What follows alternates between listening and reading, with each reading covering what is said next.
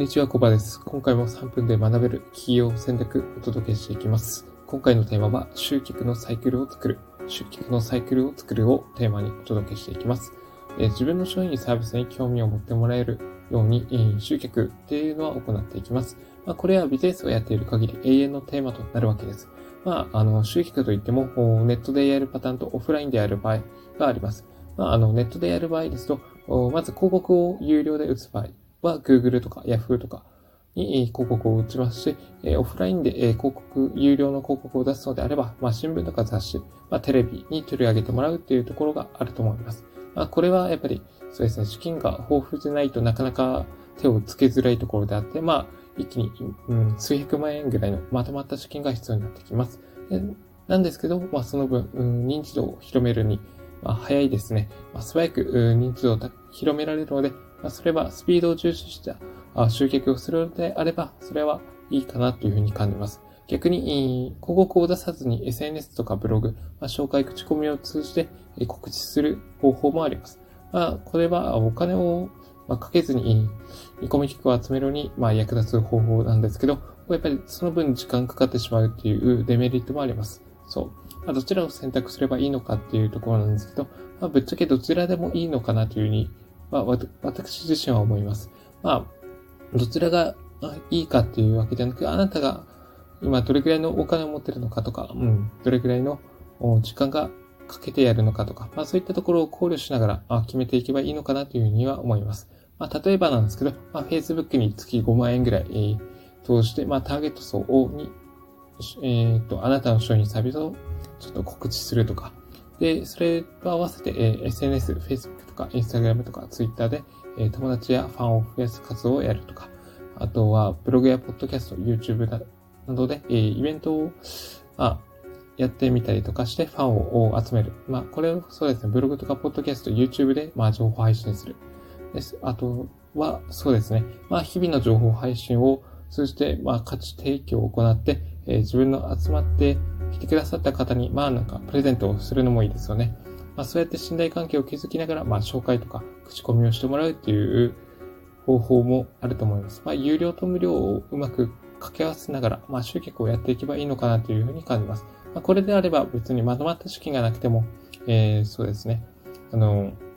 スピードを速めつつ、地道に集客する方法も、やっぱり組み合わせてやっていきます。そう。自分、うん、そうですね。まあ、うん。自分が持っている資源を確認しながら、えー、今できる最適な方法を採用すればいいのかなというふうに感じます。で、まあ、友達とかフォロワーが満単位でいるインフルエンサーになれば、まあ、投稿するだけで一気に、え、やっぱり情報を広めていくことができます。なので、まあ、わざわざ広告費を投じなくても十分な収益っていうのは見込めるわけなんですね。でも、もし友達とかフォロワー少なくて、まあ、使える資金に余裕の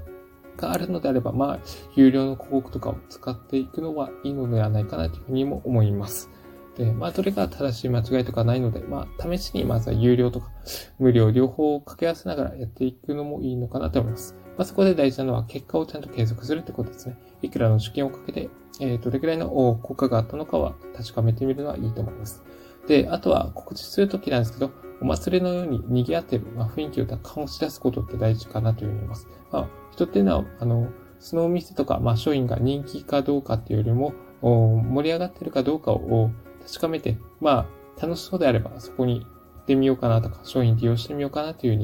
うに感じるものなんですね。で、はじめあなたが商品サービスをリリースしたりとか、お店をオープンした時っていうのは、やっぱり、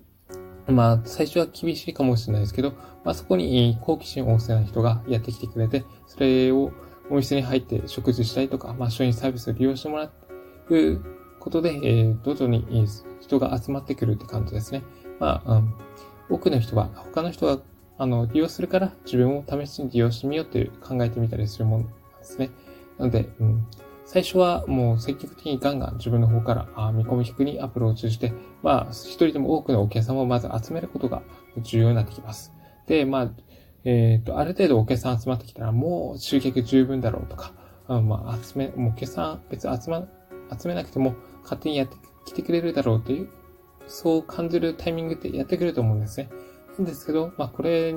に、えー、満足しちゃダメですよっていうのがちょっと僕の意見です。まあそこは集客のゴールではないんですね。目標と同じように、あくまでそれっていうのは通過点であって、まあ一人でも多くの方に、あなたの美味しい、まあラーメン、ラーメンさんやってるようであれば、美味しいラーメンを提供することで、えー、心から喜んでもらったり、まあ、そして、えー、それを紹介や口コミで、えー、知人に紹介してもらうっていうことが目的なんですね。まあ集客に終わりはないというところで。あと、その他には、えー、地域の広報とかラジオ、テレビでお店を取り上げてもらうとか、まあ、の、駅前で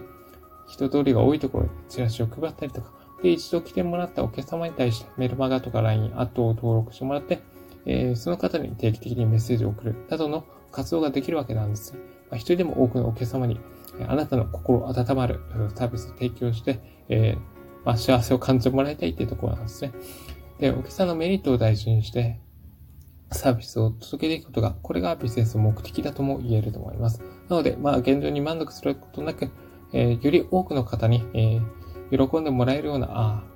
サービスを提供して、えー、ビジネスを活性化させていただきたいと思います。そんな感じで今回のテーマをおしまいにします。今回のテーマは集客のサイクルを作る、集客のサイクルを作るでした。ここまでご清聴いただき、ありがとうございました。